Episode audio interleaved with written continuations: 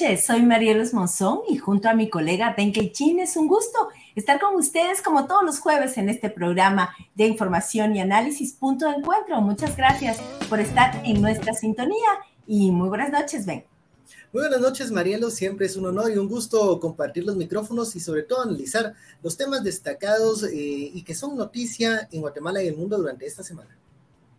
Claro que sí. Y les recordamos que estamos transmitiendo en vivo por Facebook, por YouTube y también por nuestra plataforma de Twitter. Así que cada jueves ustedes pueden vernos a través de estas tres plataformas totalmente en directo. Así es, y además recordarles que si usted quiere estar más cerca de Punto de Encuentro, pues los invitamos a la comunidad Punto de Encuentro. ¿Cómo, cómo puede ingresar? Bueno, solo envíe suscribirme al número 4712-0838 y ya le llegarán pues el, resumen diario en tres puntos y también los recordatorios y estos segmentos del programa Punto de Encuentro.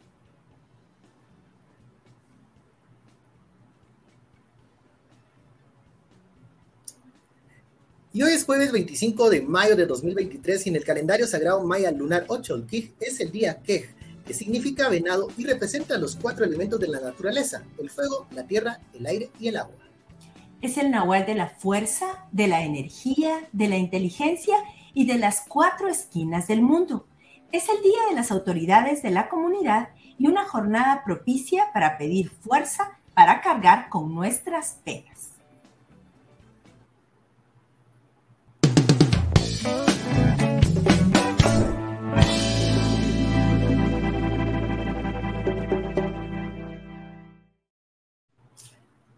Y llegó el momento de empezar con el primer tema del punto de encuentro de hoy, Marielos. Claro que sí, durante los meses de abril y mayo, dos delegaciones de varias organizaciones internacionales visitaron Guatemala para constatar la situación de los derechos humanos, de las libertades ciudadanas y cómo se ha debilitado la democracia en nuestro país. Las conclusiones de ambas misiones son preocupantes y coincidentes hay una creciente preocupación por el cierre de los espacios democráticos, la persecución en contra de operadores de justicia, periodistas y personas defensores de derechos humanos. También sobre el contexto en el que se está realizando en el actual proceso electoral. Y precisamente para introducir a la entrevista que tenemos luego, nuestro colega José Pablo del Águila nos va a contar sobre estas misiones y sus conclusiones en la siguiente nota. En los últimos meses, organizaciones internacionales han visitado el país ante el deterioro democrático que se vive, que se caracteriza por la persecución en contra de periodistas, personas defensoras de derechos humanos y operadores de justicia. Diez organizaciones internacionales especializadas en los derechos humanos estuvieron en Guatemala la semana pasada y se reunieron con funcionarios públicos, representantes de organizaciones de sociedad civil, periodistas y comunidad internacional. En una conferencia de prensa al finalizar su visita, advirtieron que casos como el de José Rubén Zamora, presidente del periódico, y el exilio forzado de alrededor de 20 periodistas evidencian que el escenario guatemalteco es grave e impide que haya una democracia plena. La conclusión a la que llegamos es que el derecho de informar y ser informado en el país de Guatemala está en el y está en una situación muy precaria. Guatemala se está intensificando un sistema de intimidación, silenciamiento y restricciones al libre ejercicio del periodismo. La prensa libre acaba de, publicar que 16%, de la población no confía en el Tribunal Supremo Electoral como una institución garante de un proceso electoral democrático. Si añadimos a esto las restricciones a la libertad de prensa, esto puede tener un efecto negativo en la credibilidad del resultado A finales del mes de abril, representantes de las organizaciones WOLA, Human Rights Watch y Robert F. Kennedy Human Rights, quienes también estuvieron en Guatemala, señalaron que el apresamiento de operadores de justicia anticorrupción, como la exfiscal Virginia La Parra, evidencian un deterioro del Estado de Derecho. Además, exhortaron a la comunidad internacional a vigilar la integridad del proceso electoral. lleguen lo antes posible al país y que puedan hacer un análisis exhaustivo de las condiciones electorales, incluyendo en materia del no registro o exclusión de candidatos, para analizar si esas decisiones son justas, para analizar si esas decisiones son compatibles con estándares internacionales en materia electoral y en materia de derechos humanos. Hemos pedido también que se ponga el ojo al financiamiento electoral, que como ha reconocido la CICIG en sus investigaciones en el país, es el origen de la corrupción en el país, en Guatemala. Y creemos que la comunidad internacional tiene un rol crucial que cumplir. En menos de un mes, la ciudadanía deberá acudir a las urnas para elegir a las autoridades del periodo 2020-2024. Sin embargo, el clima de persecución judicial y las decisiones del TSE están generando desconfianza en amplios sectores de la población, según lo advirtieron organizaciones internacionales. Soy José Pablo del Águila y esto es Punto de Encuentro. Y tal como lo relata nuestro colega José Pablo del Águila, dos delegaciones internacionales compuestas por representantes de varias organizaciones internacionales visitaron Guatemala, una en el mes de abril, otra delegación en el mes de mayo, para constatar la situación de criminalización y el cierre de espacios democráticos en nuestro país. Y precisamente para conocer acerca de las principales conclusiones a partir de estas visitas, hemos invitado a Carolina Jiménez, presidenta de la Oficina en Washington para Asuntos Latinoamericanos WOLA, y Daniel Chaparro, asesor de la Fundación para la Libertad de Prensa de Colombia. Bienvenidos a ambos. Muchas gracias. Un gusto, gracias por la invitación. Muchísimas gracias, Carolina. Muchísimas gracias, Daniel por estar con nosotros y sobre todo por estar atento y atenta a lo que sucede en Guatemala. Quisiéramos, en primer lugar, preguntarles a cada uno y que nos cuenten cuáles fueron los motivos para que sus organizaciones, junto a otras entidades internacionales, decidieran eh, realizar la visita al país y cuál fue el propósito principal de llevarlas a cabo. Vamos a empezar con Carolina, presidenta de WOLA, por favor. Buenas noches, Carolina. Buenas noches bueno, un saludo a toda la audiencia ¿no? que nos ve en estos momentos. Eh, yo creo que desde ya mucho tiempo ¿no? Eh, hay una preocupación ¿no? desde la comunidad nacional y desde la sociedad civil internacional, por lo que vemos es, un, periodo difícil que vive Centroamérica en materia de retroceso democrático. Y hay eh, mucha atención sobre el caso de El Salvador, porque pues sabemos que el presidente Bukele es realmente escandaloso, Con algunas de sus políticas. Y bueno, Nicaragua como un país en donde se ha cerrado casi de forma completa el espacio psico. Pero nos parecía también muy importante que la comunidad internacional viera con atención la situación de Guatemala, eh, sobre todo en un periodo electoral y especialmente porque dentro de ese periodo electoral eh, están viendo de forma muy, muy aguda, ¿no? Eh, cómo eh, la, ha tenido un impacto ¿no? Eh, en relación para documentar de forma más eh, directa todos esos patrones que hemos estudiado, observado en los últimos años, de una manera quienes están desde la nacional de, de todos ustedes Carolina, estamos, perdón, estamos teniendo, general, los estamos teniendo un poquito de problema para escucharte, como que se está quedando congelada tu imagen. A ver si logramos ahí escucharte mejor. Quizás la pues, conexión del internet. Qué, qué lástima. Voy a intentar hablar más lento. Dinos, te escuchamos. ¿Me escuchan? Ahora te escuchamos bien, aunque se, se ve algo tu imagen, pero si te escucháramos bien está bien.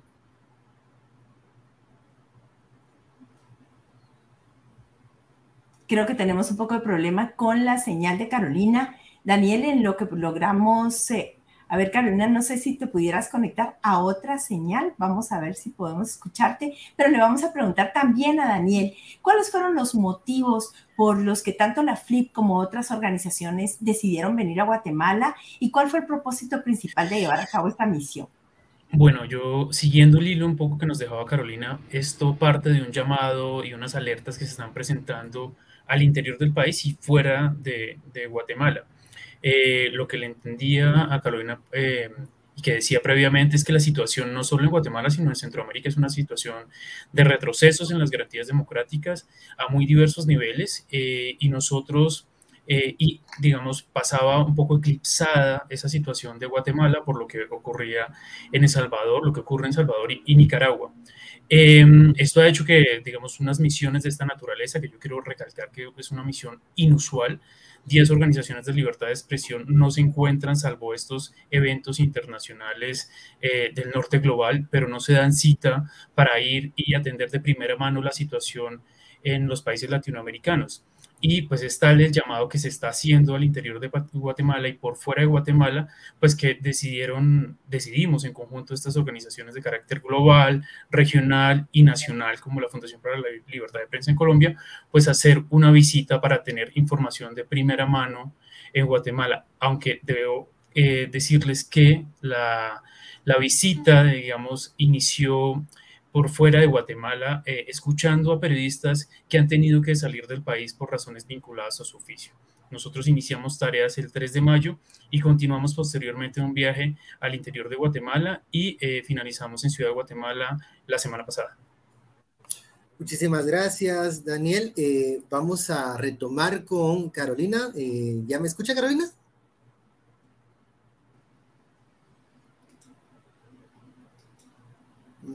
¿Nos está escuchando por ahí?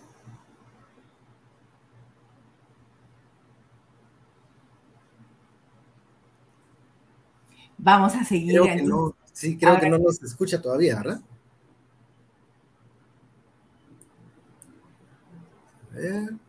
Ahí está. Vamos a seguir con Daniel adelante y cuando vuelva Carolina está muy bien. Adelante, ven. Bueno, eh, la siguiente pregunta.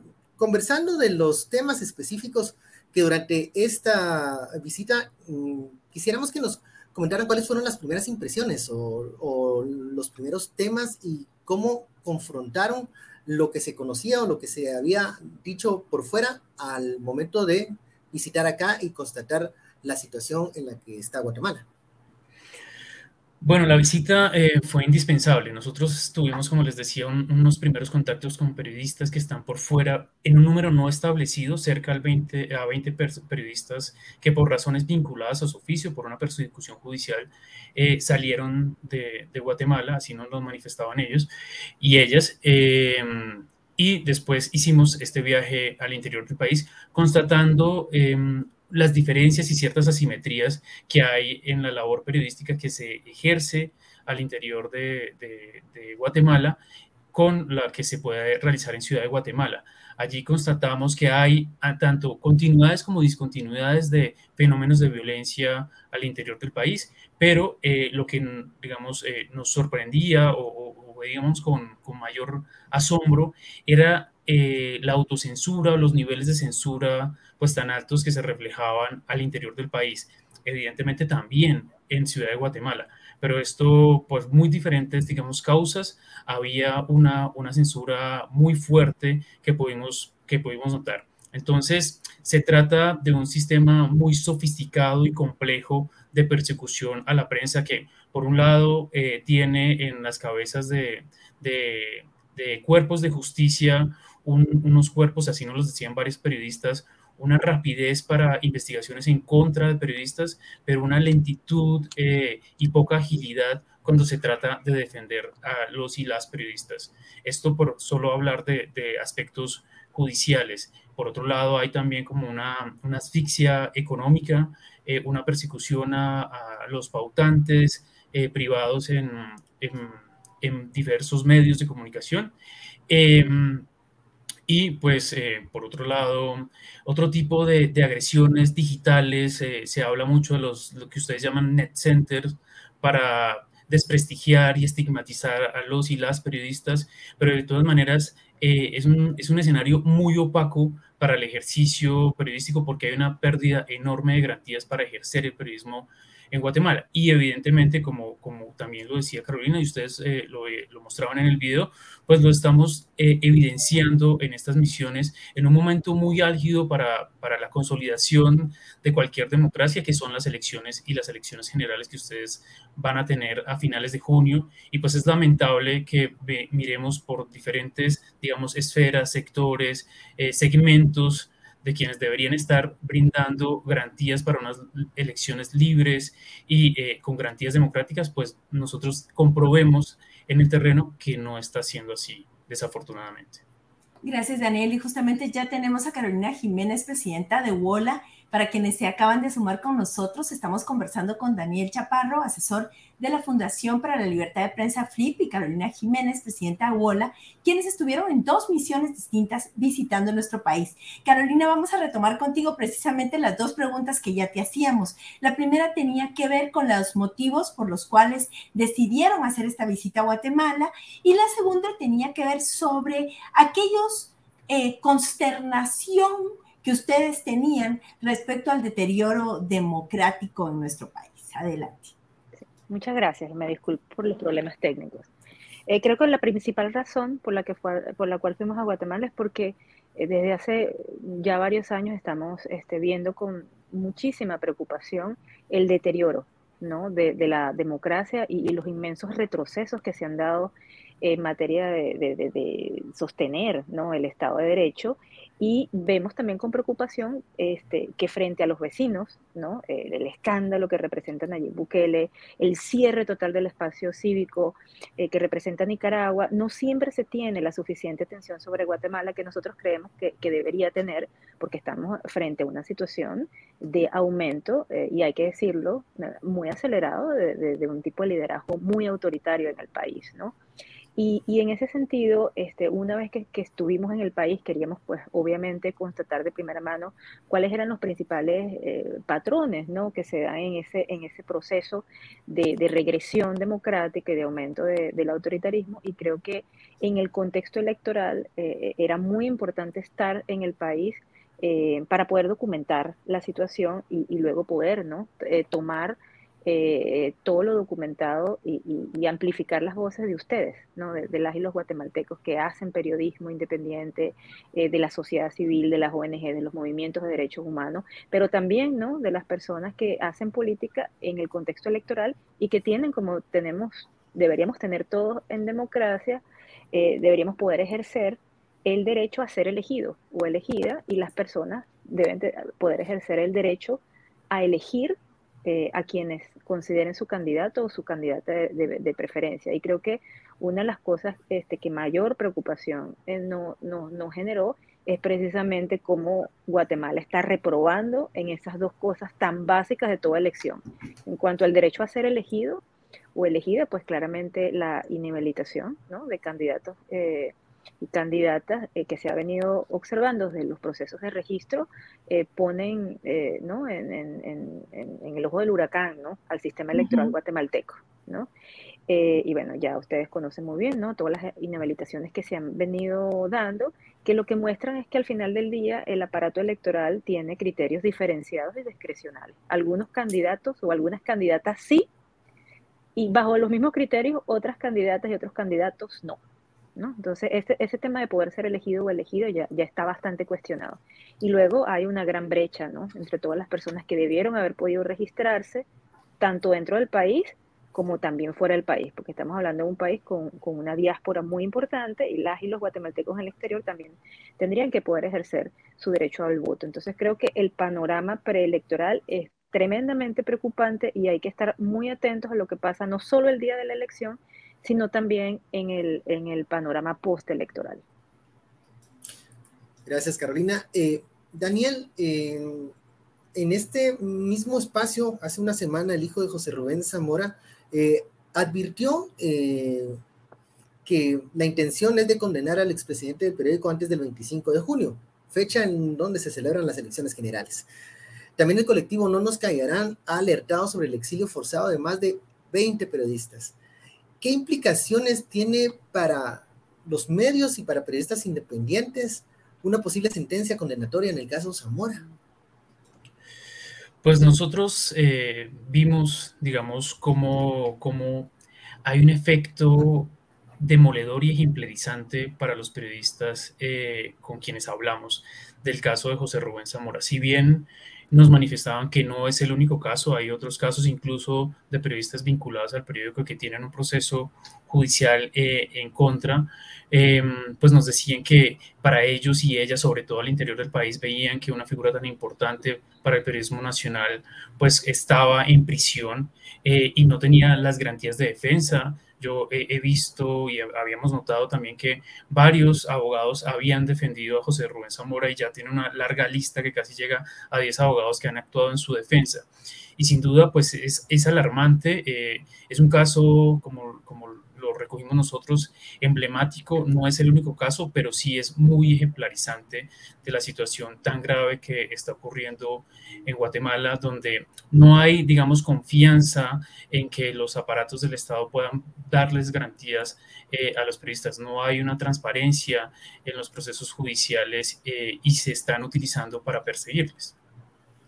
Y es que es tremendo, ¿verdad? estuvimos en la, en la audiencia de José Rubén Zamora. Yo tuve la oportunidad de estar el día en que su noveno abogado entraba y el abogado que era de defensa pública penal estaba recién conociendo cinco minutos antes el expediente. Incluso cuando el señor Zamora le dice que pida los cinco días que le permite la ley para conocer el expediente, el abogado le contesta que no, que está llegando ahí para poderlo defender y que de una vez, ¿cómo violenta esto, Carolina, el debido proceso? Digamos, más allá de llevar a un periodista crítico ante las autoridades, hablemos del tema del debido proceso y el derecho de defensa en este caso específico. Pues el, debido proceso existe justamente para que una persona pueda mostrar eh, con todas las garantías ¿no? que debe otorgar la ley eh, su inocencia, ¿no? Este, para que una persona tenga eh, el derecho ¿no? y tenga la posibilidad de, contrarrestar los argumentos de quien le criminaliza, ¿no?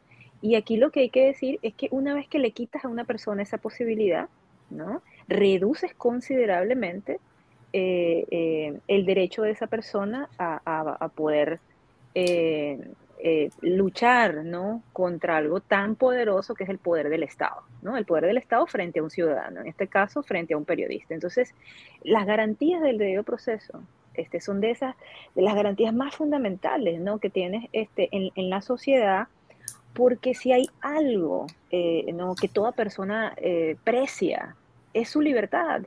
Y cuando, cuando te quitan la libertad y te dan la oportunidad de que luches contra esa decisión en un tribunal, pero no te dan las garantías para que esa lucha se lleve a, cabo en condiciones eh, de igualdad, ¿no? Frente al poder, realmente tienes eh, muy pocas oportunidades ¿no? de demostrar eh, que te están criminalizando. Entonces sí preocupa muchísimo ver eh, que en el caso, que un caso tan emblemático, ¿no? Como lo decía Daniel, o sea, un caso que le envía un mensaje a todos los demás y las demás periodistas, o sea, poner a una persona como, como Zamora, ¿verdad?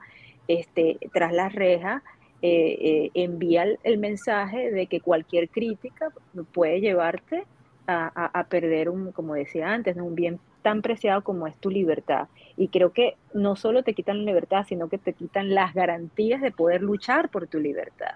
Y cuando combinas esas cosas, sí, estás frente a un Estado ¿no? que, que quiere mostrarle a la sociedad, y bueno, en especial a quienes le critican, eh, que es casi todopoderoso. ¿no? Y que no solo te quita la libertad, sino que también te quita la, la, la posibilidad de defenderla. Carolina, eh, bueno, esta es una pregunta para los dos. Eh, ¿Cuáles son las principales conclusiones de cada una de las misiones? Eh, si quiere, Carolina, comenzamos con usted. Bueno, lo primero es que eh, el, el, caso guatemalteco, como, como decía al inicio, es un caso muy grave de retroceso democrático. Y si nosotros tenemos que ver cuáles son los elementos ¿no? que, que, caracterizan a ese creciente autoritarismo en Guatemala, lo primero que yo diría es la implementación de una política de miedo, ¿no? Eh, nosotros hablamos con defensores y defensoras de derechos humanos, con periodistas independientes, incluso con una parte del sector privado, ¿no? con operadores de justicia. Yo tuve la oportunidad de visitar a la exfiscal Virginia La, eh, eh, Parra en prisión y lo que veíamos es que después de tanto acoso, intimidación, criminalización, intimidación de, diferentes maneras, de, de incluso amenazas, ¿no? A, la libertad, pero también a, la agresión, eh, la gente se, comienza a silenciar, ¿no? Porque, porque este, tienes que resguardarte a ti mismo, pero también tienes que resguardar a tu familia, ¿no? A, tus amigos y a tu comunidad. Y la imposición de ese miedo genera en toda, en toda sociedad un, un efecto terrible, ¿no? No solo para la libertad de expresión, sino para el ejercicio mismo de los valores democráticos. Y creo que eso fue una de las principales conclusiones a las que llegamos. Y bueno, lo segundo es el cierre eh, de la posibilidad de hacer cambios a través del voto, ¿no? O sea, las elecciones en todo país son una oportunidad, una oportunidad para que una ciudadanía se movilice, una oportunidad para que haya una renovación, un cambio de liderazgo, pero cuando desde el inicio de ese proceso, proceso electoral, que debería ser una oportunidad, limitas a quienes pueden participar y limitas el derecho de las personas a ejercer el voto, pues esa, esa oportunidad se pierde, ¿no? Y entonces este, se vuelve muchísimo más difícil el ejercicio o la demanda básica de tus derechos. Yo diría que esas son dos de las cosas con las que eh, nos fuimos eh, de Guatemala probablemente mucho más preocupados de cómo llegamos. Gracias, Carolina. Eh, Daniel, las principales conclusiones de la misión. Pues yo termino con esto que estaba diciendo Carolina, es que nosotros al ir y constatar la realidad tan, apremiante que, vemos, salimos mucho más preocupados de lo, de como, llegamos. Eh, vimos una atmósfera de, de miedo, de, de, temor por parte de, los y las periodistas. También tuvimos la oportunidad de hablar con eh, miembros de organizaciones de la sociedad civil que nos daban eh, siempre vías en el mismo sentido. Yo hablaba de un sofisticado eh, y complejo aparato de persecución y asedio a la prensa. En algún momento alguien habló de, eh, acupuntura y, creo que, que, pues acerca mucho más eh, pues este término de saber cómo por, por, por detalles, eh, como a través de gestos, a través de, eh, de, pesquisas judiciales, a través de intimidaciones en, en redes sociales, a través de, de, quitar la pauta.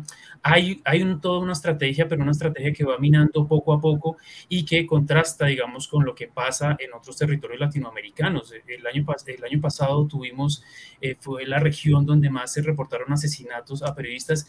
No pasa así en Guatemala. En Guatemala no se está tratando eh, de eliminar al mensajero, sino de alterar el mensaje, disminuir el tono. Y en últimas, pues a través del ejercicio de silenciar a la prensa, eh, pues silenciar a toda una sociedad y, no permitir pues el acceso y la veeduría acceso a información pública, que es lo que es una labor eh, importante y una función social que cumple la prensa y me llama muchísimo la atención algo en lo que coinciden eh, Carolina y Daniel, que es nos fuimos más preocupados de lo que llegamos. Quizá por esto mismo que decía Carolina, que hay ejemplos mucho más dramáticos o mucho más feroces, por ponerle algún adjetivo, en América Central y entonces lo de Guatemala pasa como un poco desapercibido. Pero quisiera hacerles esta última pregunta a ambos eh, respecto de Ahora, ¿para dónde puede ir la comunidad internacional con esto? Ya hicimos el diagnóstico, ustedes nos cuentan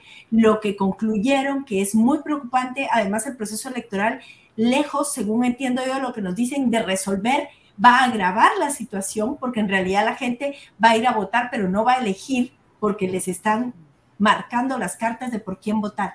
¿Qué llamado harían a la comunidad internacional más allá de las autoridades eh, guatemaltecas, eh, luego de constatar lo que está pasando en Guatemala. Vamos contigo, Daniel, y luego con Carolina. No, pues un llamado y, teniendo, digamos, unos referentes y unos espejos tan, tan cercanos en la región, es a, no abandonar, a saber que hay que llegar con prontitud. Eh, tal vez, pues, hemos tardado un poco en las misiones en llegar, eh, porque esta situación no es de hace dos meses ni tres, sino que ya se viene agudizando unos años atrás, pero sin duda los referentes de Nicaragua o el referente de Nicaragua como marca un hito muy preocupante y la intención es manifestarse, estar vigilando. Y de todas maneras, pues eh, este ejercicio, como yo dije en un principio, inusual de articulación de organizaciones de libertad de expresión, pues al final de, de la estadía allí, porque no hemos terminado la operación, eh, vamos a seguir estando en contacto con los y las periodistas en Guatemala y denunciando la situación que allí acontece. Entonces, la invitación nuestra es, seguir, digamos, eh, presentes como, como esta articulación de la misión, pero también eh, con la comunidad internacional, a estar vigilantes, presentes y siempre estar atentos a lo que está ocurriendo en Guatemala para que no suceda eh, lo que sucedió en otros países. Muchas gracias, Daniel. Carolina, cerramos contigo esta entrevista y con el llamado que tú haces a gobiernos, a la cooperación internacional respecto de lo que ustedes pudieron en esta misión detectar. Bueno, la comunidad internacional tendrá que dentro de relativamente poco trabajar con un nuevo gobierno en Guatemala, ¿no? Y creo que lo, lo que va a ser muy importante es que haya la suficiente presión y el suficiente trabajo diplomático para que ese nuevo gobierno quien quiera que sea que lo encabece, cumpla con las reglas democráticas, ¿no? Y comience por la liberación, ¿no? De, José Rubén Zamora, de Virginia Laparro, de cualquier persona que está detenida por motivos políticos, ¿no? Que son detenciones arbitrarias bajo el derecho internacional. Que respete, ¿no? El trabajo de las y los periodistas, de los medios independientes y el trabajo de los defensores de derechos humanos, que este, eh, eh, implemente políticas de desarrollo que respeten los territorios y los derechos de los pueblos indígenas y todo lo demás ¿no? que este gobierno ha estado atropellando y que implica eso, ¿no? poder fortalecer, reconstruir una democracia realmente golpeada.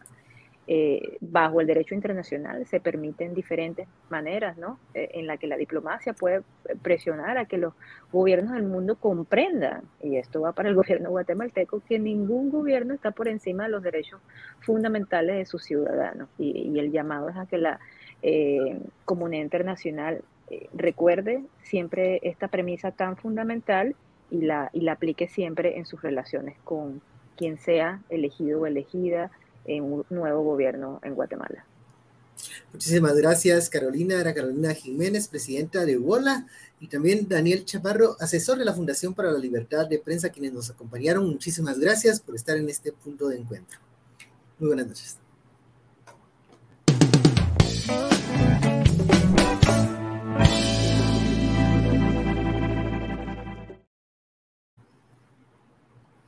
Y llegó el momento de conocer a otra poderosa mujer guatemalteca que ha hecho carrera en el fútbol profesional y que ha superado muchos obstáculos para lograrlo. Eh, me imagino que ya quienes nos están viendo nos pueden contar de quién hablamos, pero es Ana Lucía Martínez, futbolista profesional, ingeniera química, quien además ha abierto brecha para que otras mujeres guatemaltecas puedan destacar en este deporte del fútbol a nivel nacional e internacional. Tenemos entonces una entrevista y un video en este segmento de Las Poderosas en punto de encuentro. Vamos a ver. Adelante.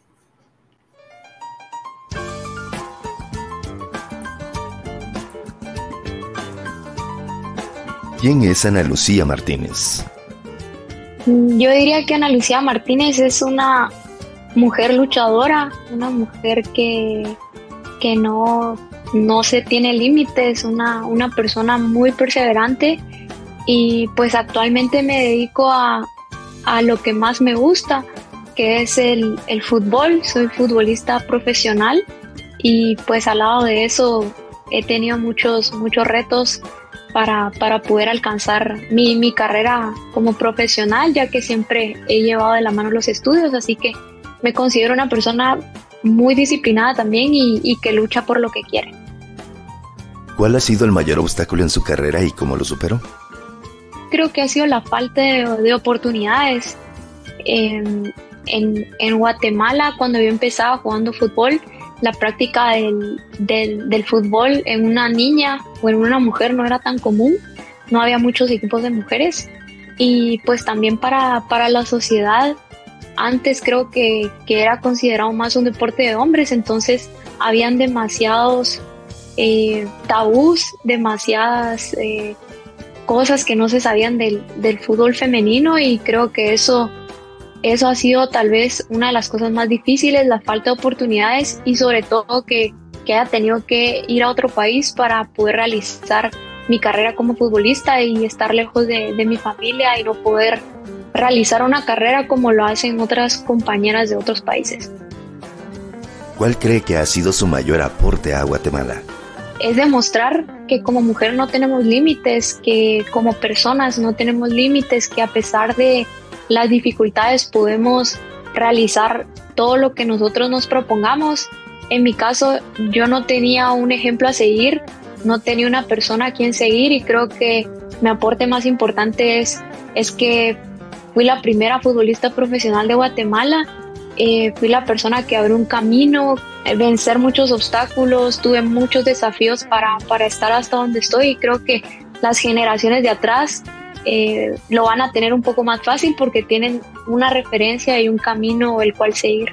Que no crean que no lo pueden hacer, que a pesar de las dificultades, si nos proponemos algo y trabajamos para ello, podemos alcanzar lo que querramos, que no tenemos límites, todos somos capaces de lograr lo que queremos si realmente nos esforzamos.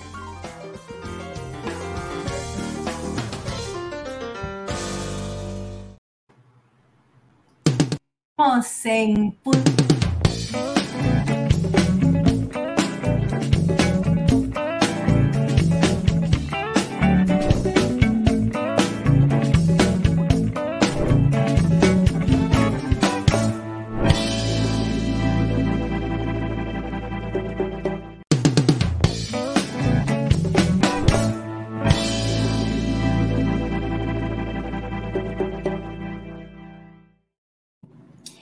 Ya de regreso aquí en Punto de Encuentro, luego de conocer esta historia de Ana Lucía Martínez. Y les recordamos que estamos completamente en vivo a través de Facebook, a través de Twitter y también a través de YouTube. Nos encuentran como Encuentro GT y también como punto de encuentro. Síganos porque nos pueden ver en vivo. Y quienes quieran comentar, están habilitados nuestros canales para poder leer sus preguntas o comentarios. Y seguimos, eh, y el proceso electoral del 25 de junio, justo de hoy en un mes, trae consigo múltiples temas de debate. Uno de estos es la posibilidad de que con las elecciones cambie la correlación de fuerzas en el Congreso de la República y se recupere uno de los principios fundamentales de la democracia, esto de que el balance de independencia entre los organismos del Estado debe de estar presente. Los desafíos fundamentales que enfrentan eh, las y los diputados que quieren promover una agenda reformista de cambio en el Congreso son similares y van desde una forma distinta de hacer política hasta establecer acuerdos para promover leyes y procesos de fiscalización en beneficio de las grandes mayorías. Precisamente para conversar sobre este tema eh, y conocer otras propuestas y visiones de candidatos y candidatas al Congreso de la República, esta noche nos acompaña la diputada Sonia Gutiérrez Raguay, candidata por el Estado Nacional, por la coalición WINACU-RNG y también el diputado eh, Samuel Pérez Álvarez, candidato por el Estado Metropolitano del movimiento CEMIA, ambos en búsqueda de la reelección, como ya decíamos. Así que les damos la más cordial bienvenida, diputada Sonia, diputado Samuel. Muchas gracias por estar en punto de encuentro. Muy buenas noches. Buenas noches, qué gusto. Muy buenas noches, también qué gusto estar acá con ustedes. Muchísimas gracias a ambos. Y bueno, la legislatura que va a finalizar el 14 de enero se ha caracterizado, y ustedes lo saben muy bien, por la aprobación de una agenda llamada regresiva porque se ha promovido leyes contrarias a derechos y libertades ciudadanos.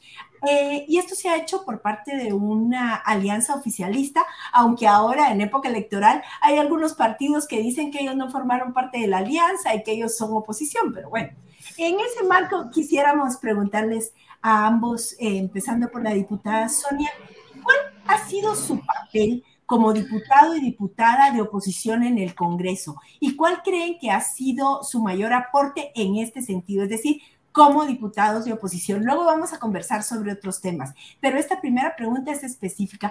¿Cuál ha sido su papel como opositores en el Congreso de la República y cuál ha sido su mayor aporte, diputada? Muchas gracias. Bueno, estamos ya más de la mitad de, del periodo de esta novena legislatura y efectivamente nos hemos caracterizado em, como diputados de oposición, siendo eh, bancadas minoritarias con escasas posibilidades de poner agenda y de proponer eh, temas eh, legislativos, derivado a que no hemos tenido los votos que en realidad se necesitan. en ese, en ese sentido, eh, comentarles que el rol que hemos tenido ha sido de oponernos al régimen de corrupción, de impunidad, que es lo que ha imperado en esta novena legislatura eh, con una alianza predominantemente de diputados del oficialismo y, aliados que han tenido prácticamente los votos eh, a su favor, tanto para aprobar leyes eh, como también bloquear el desarrollo del trabajo de no solamente de la agenda legislativa, sino los temas de interpelación y de fiscalización que lo han podido hacer. Es decir, que el papel que he jugado juntamente con otros partidos ha sido eh, el de estar denunciando, el de estar evidenciando toda esa mafia de corrupción que lamentablemente está incrustada en, en el actual Congreso de la República. Y el aporte pues ha sido en cuanto a que también nos ha permitido a nosotros con esa escasa eh, posibilidad de incidir, sin embargo, hemos sido voz, hemos sido denuncia, como la mayoría de la ciudadanía guatemalteca lo ha eh, pedido, y también nos ha permitido, de alguna manera, evidenciar hacia la población guatemalteca aquella agenda regresiva que se ha implantado. Sin embargo, debo de decir también que ha, habido resonancia y ha habido de alguna manera una reacción de la ciudadanía a partir de esas escasas voces que hemos estado en el Congreso y eso creo que ha sido un tema importantísimo que la ciudadanía también lo ha identificado. Gracias, diputada Gutiérrez. Diputado Samuel, cuéntenos también, usted eh, ha sido una de las ah, personas y sobre todo un diputado joven que ha estado en la denuncia, en la oposición, en las redes sociales, en las calles. Cuéntenos un poquito cómo ha sido su rol de ser un diputado de oposición con estas características del actual Congreso y cuál es su mayor aporte considerándolo desde ese papel. Sí, bueno, en realidad nuestro objetivo con la bancada Semilla inicialmente no era eh, llegar a jugar un rol de oposición, teníamos que entender la composición. Eso inicialmente, eh, habían 110 diputados y diputadas nuevas en esta legislatura y queríamos entender si había posibilidades de hacer agenda. Eh, al principio, pues lo intentamos, de hecho, con la colega diputada quien me da mucho gusto saludar en este espacio también, eh, logramos tener una alianza inicial con una agenda legislativa con otras bancadas dentro del Congreso para intentar hacer una, avanzar una, una agenda legislativa en favor del pueblo de Guatemala. Sin embargo, nos duró muy poco eh, la intención, porque desde el primer día lo que vimos fue que estas eh, nuevas diputaciones en realidad, como venían de los mismos partidos políticos, de las mismas prácticas de corrupción, venían de comprar su casilla, de ser financistas, de tener vínculos arco, etcétera, pues en realidad no entendían argumentos, sino que solo entienden negocios de corrupción, venden su voto y no lo razonan, ¿verdad? Esa es la realidad en el, Congreso. Entonces, lo que decidimos hacer con la bancada Semilla fue asumir eh, un rol de oposición, eh, de denuncia eh, y de tratar de llevar las discusiones que están dentro del Congreso con otros utilizando mucho las redes sociales para poder denunciar. Y nuestro objetivo en realidad no es tanto decirle a los corruptos que son corruptos dentro del Congreso, porque esto ya lo saben y no les importa. Nuestro objetivo es tratar de incentivar la movilización de la mayoría que se importa, que es la que está fuera del Congreso, que es el pueblo de Guatemala. Eh, eso sucedió desde el primer año, que fue cuando eh, denunciamos, a mí me tocó estar en la Comisión de Finanzas denunciando el primer presupuesto criminal que intentó aprobar Yamatei, este, y era un tema bien complejo, pero era tan descarado que lo que incluía era un aumento a la comida para diputados y al mismo tiempo le bajaba el dinero para combatir la desnutrición infantil, por ejemplo. Y entonces lo que sucedió fue que eh, eh, como consecuencia de algunas denuncias, no solo la nuestra, obviamente, pero como consecuencia de sacar de la discusión exclusivamente del Congreso eh, este tipo de cosas, el pueblo de Guatemala salió y se tumbó ese presupuesto, ¿verdad? Ese es un ejemplo, pero también otras cosas como la iniciativa 5272 que criminalizaba a mujeres y otros colectivos de la diversidad, eh, como por ejemplo algunas leyes que destruían el ambiente, como la región norte del país, Petén en particular, entre otro montón de cosas que se lograron evitar, eh, creo yo, gracias a por lo menos tratar de incidir en que la discusión de la agenda que se estaba tratando de avanzar, que era muy el pueblo de Guatemala, la conociera el resto de la población de una manera muy diferente a lo que tradicionalmente se Gracias, eh, Samuel. Eh, bueno, como ya lo decía Marielos, es complicado ser diputado o diputada de oposición con las medidas que amparan ahora el partido oficial en el Congreso, le hace las resoluciones de la CC, que limitan las citaciones o la figura de la interpelación, incluso las estrategias desde la Junta Directiva para bloquear el uso de la palabra en las sesiones parlamentarias. Lo hemos visto en las transmisiones. Ustedes han vivido ambos estas experiencias y las conocen. ¿Por qué si es tan difícil realizar esa oposición eh, y el Congreso se ha convertido en un ámbito de degradación democrática? ¿Por qué han decidido volver a presentarse para un nuevo periodo como diputados? Eh, diputada Bueno, de mi parte, decir que es un tema bastante complejo y de veras ven y la, eh, la audiencia que nos escucha, eh, ser oposición en las condiciones en las cuales tenemos este Congreso y todo lo que corresponde a la clase política hoy que solamente ambiciona poder y privilegios, eh, sí, es, es, es muy difícil porque es jugar contra corriente. Y en, y en ciertos momentos, por supuesto que nos hemos sentido, y pues ya Samuel lo dirá el colega, cómo también se ha sentido. Y sí, nos hemos sentido impotente en algún momento dado porque no hemos podido detener la, agenda.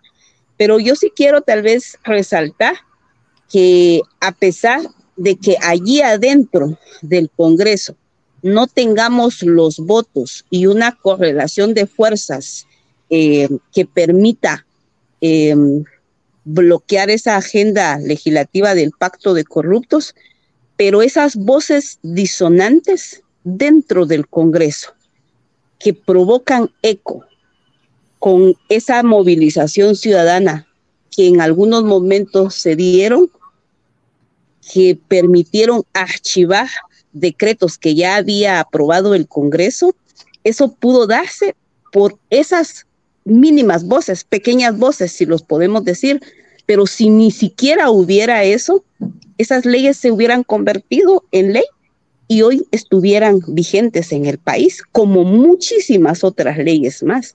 Entonces, por supuesto que no hay un incentivo para nosotros quienes hemos estado ahí defendiendo los intereses del país y al contrario, nos hemos expuesto, pero lo hemos hecho porque sabemos muy bien cuál, de qué lado estamos en el país.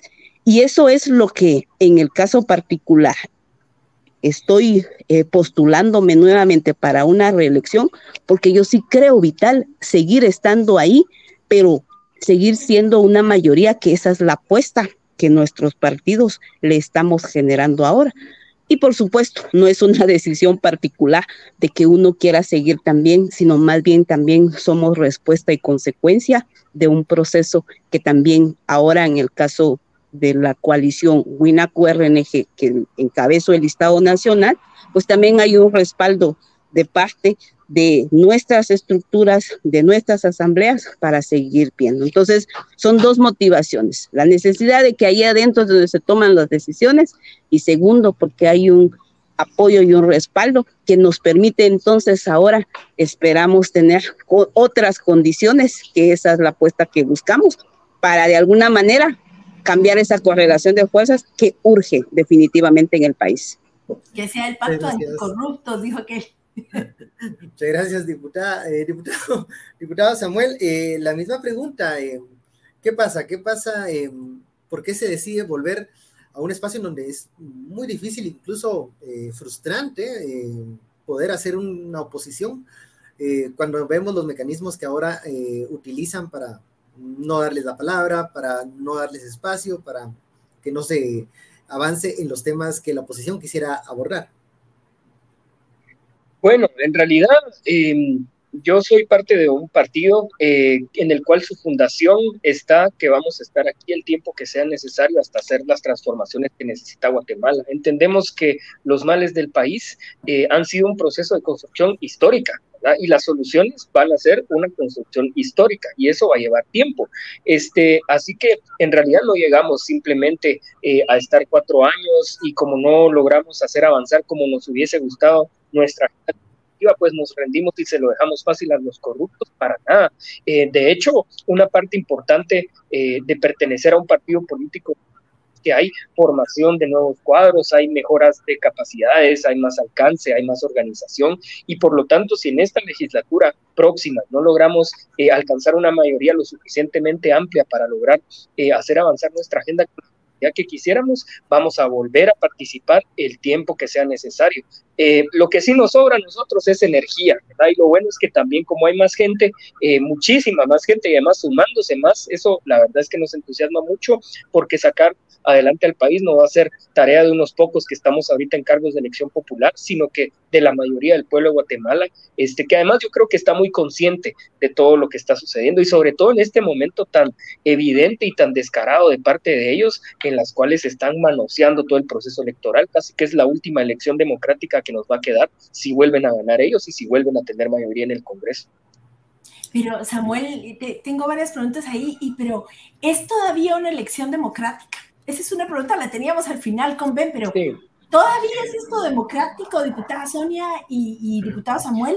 Estamos hablando que sacan candidaturas, que ponen los que ellos quieren, que hay mucha restricción. ¿Es realmente una elección democrática así rápidamente?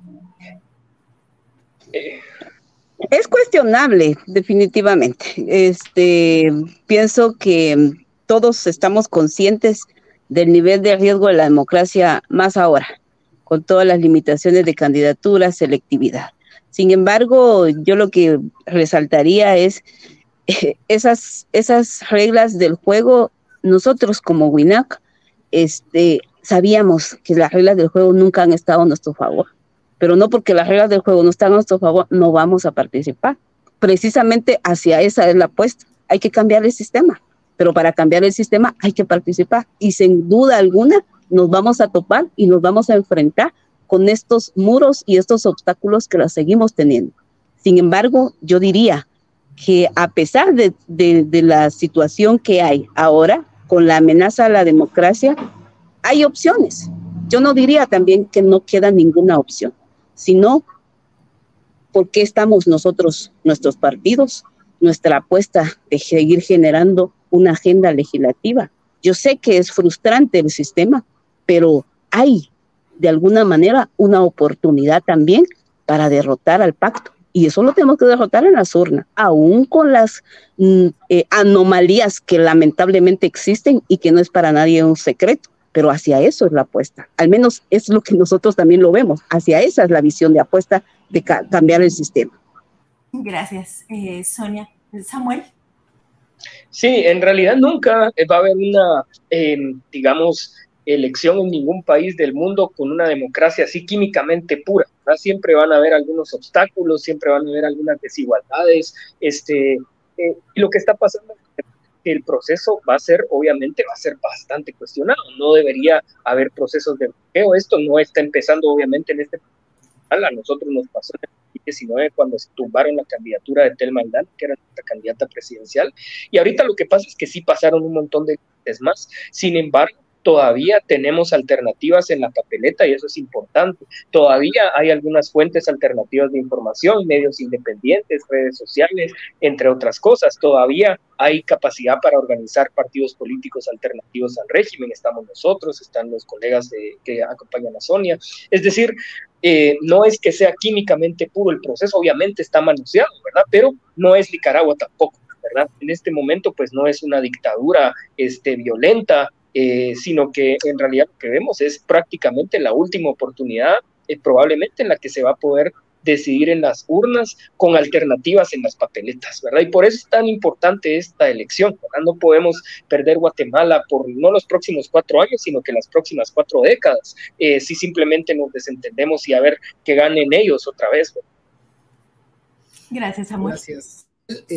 bueno, vamos a leer unos comentarios que han llegado acá a, a la cuenta de Punto de Encuentro. Eh, Mario Luna dice, creo que es el momento adecuado para agradecer a la señora diputada y al diputado Samuel por su labor en el Congreso de la República. También Isabela dice, el camino es largo, el trabajo es duro, pero no falta voluntad. Sigan adelante. Eh, continuamos con las preguntas. Eh, a ver, aunque hay muchas áreas en las que es preciso legislar, y hacer fiscalización, ustedes la han hecho. Quisiera pedirle a Samuel Pérez que pueda compartir, tomando en cuenta su paso por el Congreso, una propuesta concreta de iniciativa de ley que quiera impulsar y que sea estratégica. Y una respecto a la fiscalización, o sea, serían dos. Y que nos cuente por qué las priorizarías de llegar a estar pues en la décima legislatura. Buenísimo. Bueno, las prioridades, eh, yo diría que son dos en este momento las más importantes. Una tiene que ver con el alto coste de vida y el otro tiene que ver con servicios básicos, eso es decir, salud, acceso a agua, educación. En la primera eh, hay una iniciativa que a mí me parece que con la bancada y el partido hemos platicado muchísimo, eh, que tendría un impacto histórico en el país y es la iniciativa de ley de farmacias públicas que tendría un impacto similar a lo que pasó con el IX en su momento. Eso lo que lograría es eliminar eh, el cartel ahorita, que es una especie de monopolio de las farmacias privadas y tendría la capacidad de reducir el precio de las medicinas hasta en 300%, ¿verdad? No es casualidad que en Guatemala las medicinas cuesten cinco veces más que en Honduras, que en El Salvador, que en México, pero que también que en Suiza o que en Francia. Es un cartel, es un monopolio que hay que romper. Este, y un proyecto de farmacias públicas que ha funcionado en otros países se podría implementar y el resultado sería de verdad un impacto nacional histórico, me parece. Esa sería una importantísima eh, de iniciativas de ley. Si a mí me tocara priorizar, esa sería la primera que a mí me gustaría impulsar. Este, y lo otro, el tema de fiscalización, tiene que ver con el acceso a agua, ¿verdad? Que es un problema nacional que es un problema además que tiene intereses detrás, que tiene, no es casualidad que una iniciativa de ley que tiene eh, un mandato constitucional de hacerse como la ley de aguas esté estancada, ¿verdad? Hay privilegios que defienden el hecho de tener privatizado todo el servicio de agua y que no le llegue a algunas personas, mientras a, eh, a otras zonas, por ejemplo, de la ciudad de Guatemala, no solo les llega agua, sino que además del agua de servicios públicos les riegan sus jardines. Entonces, me parece totalmente inaceptable. En temas de fiscalización, esa sería una de las prioridades. Gracias. muchas gracias. Em, a ver, tenemos otros mensajes, pero estos llegan directamente al WhatsApp. Ven que y aquí dice, me encanta verlos siempre activos en el periodismo. Saludos cordiales desde Escuintla. Y otro que viene desde Alta Verapaz también. Les estamos escuchando en punto de encuentro. Bueno, pues qué bueno que nos están escuchando en muchos lugares de la República. Diputada Sonia, vamos a terminar esta entrevista con usted. La representación política de las mujeres y de los pueblos indígenas es un déficit de la democracia guatemalteca. Eh, usted ha vivido y acompañado a las mujeres, a las comunidades y pueblos indígenas en sus reclamos y exigencias al Congreso. Quisiéramos preguntarle en el mismo sentido que a Samuel Pérez, pero en ese marco una propuesta de ley estratégica que usted quisiera impulsar en el marco de pueblos indígenas y de mujeres, si es que así lo ha considerado, o cuál sería su propuesta estratégica en agenda legislativa y en fiscalización, una y una eh, que usted quisiera de ser nuevamente diputada. Muy bien.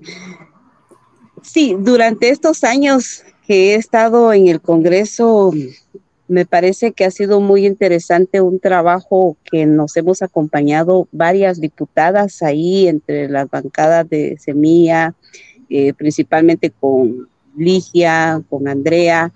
Eh, nos hemos acompañado en impulsar una agenda legislativa por los derechos de las mujeres. Por ejemplo, una iniciativa que ya hemos planteado y que la vamos a seguir impulsando y de veras, ojalá y hayan otras condiciones en la décima legislatura, es el, el clamor de las mujeres para que se legisle una de las expresiones de violencia que sufren mucho las mujeres y en un nivel de vulnerabilidad eh, las mujeres indígenas, las niñas, eh, las personas con discapacidad, es, por ejemplo, una, no existe una legislación que sancione el acoso sexual. Eso es un malestar. Realmente Guatemala no tener una legislación en relación a este tema y eso lo hemos impulsado y a mi juicio sería un tema sumamente importante en materia de mujeres, entre otras, que ahí hay varias iniciativas que hemos presentado. La otra es en materia de pueblos indígenas, hay un tema, una deuda que tiene el Estado de Guatemala con los pueblos indígenas y se refiere al desarrollo rural. Es un tema eh, necesario. Hoy más que nunca vemos cómo eh, el desmantelamiento de toda la institucionalidad agraria que desapareció el gobierno de Yamatei, producto de los acuerdos de paz, lo que nos genera es más pobreza, más miseria en las comunidades y con más de mil conflictos eh, a nivel social porque no hay acceso a tierra porque no hay acompañamiento y asistencia técnica a tantas eh, personas en las comunidades del área rural y principalmente el sector campesino e indígena. Entonces, una ley de desarrollo rural es fundamental porque eso es lo que nos está generando un, un déficit en los temas de desarrollo para el país. Creo que temas de los cuales los hemos puesto en agenda y que seguirán siendo parte de la exigencia de las comunidades que nosotros como bancada WINAC pues también vamos a seguir impulsándolo dentro del Congreso como corresponde, porque son deudas históricas que tiene el Estado de Guatemala con, la, con las mayorías en este país. Gracias, eh, diputada Sonia. Bueno, eh, quiero contarles que cerramos este segmento con la dinámica del ping-pong para conocerlos mejor y, y, bueno, y que, sean, y que sean unas respuestas mucho más espontáneas. Así que Marielos y yo vamos a plantear una serie de palabras a cada uno. A cada palabra o nombre que les digamos, ustedes deben responder de forma muy rápida y puntual, como en un ping-pong. Eh, empiezo yo con la diputada Sonia y luego sigue Marielos con el diputado Samuel. Entonces vamos con la diputada Sonia, yo tendré el gusto. Y bueno, Shirley Rivera. Nefasta. Ok. Rigoberta Menchu. Lideresa. Megaproyectos. Eh, letales para el desarrollo. Amnistía. Eh, perjuicio. Okay. Un libro. Formación. Ok. ¿Un líder o una lideresa latinoamericana? ¿Qué nombre? Este, Francia Márquez. Gracias, diputada. Marielos. Saludos. Muy bien, ahora vamos entonces con el diputado Samuel. A ver, Samuel, vamos a hacer un ping-pong. MP de Consuelo Porras. Persecución política nefasta.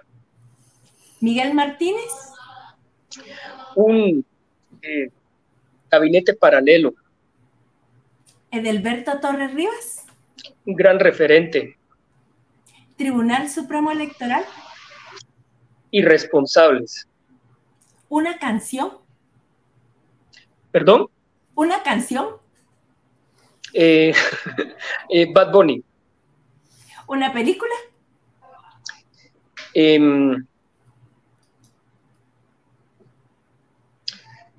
el ilusionista. Muy bien, muchas gracias, Samuel. Bueno, pues entonces les agradecemos muchísimo a Samuel Pérez, a Sonia Gutiérrez, ambos diputados al Congreso de la República, quienes buscan la reelección por haber estado esta noche en punto de encuentro a un mes de las elecciones generales. Muchas gracias a ambos. Buenas noches. Gracias, buenas noches. Muchas gracias, qué gusto.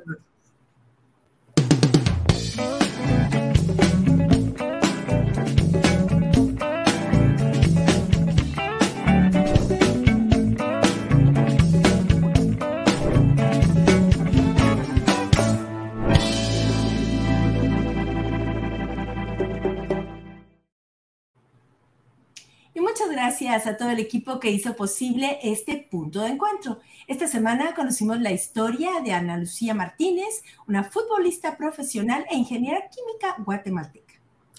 Y nos acompañaron también Carolina Jiménez, presidenta de UOLA, y Daniel Chaparro, de la FLIP de Colombia, quienes compartieron el análisis de sus organizaciones sobre el deterioro democrático en Guatemala. También estuvieron con nosotros los diputados Sonia Gutiérrez de WINAC URNG y Samuel Pérez de Semilla, quienes buscan la reelección al Congreso en las próximas elecciones. Fue un placer compartir con ustedes este espacio de análisis e información. Les invitamos a que nos sigan en todas nuestras redes sociales. Nos encuentran como punto de encuentro. Claro que sí, Ben, y además recuerden, si se perdieron una parte del programa o quieren volver a verlo y escucharlo, está en nuestro canal de YouTube y también en nuestras redes sociales. En el canal de YouTube, no se olviden de darle clic al botón de la campanita de las suscripciones para no perderse ningún uno de los capítulos de Punto de Encuentro. Ben, muy buenas noches y gracias a nuestra audiencia. Buenas noches.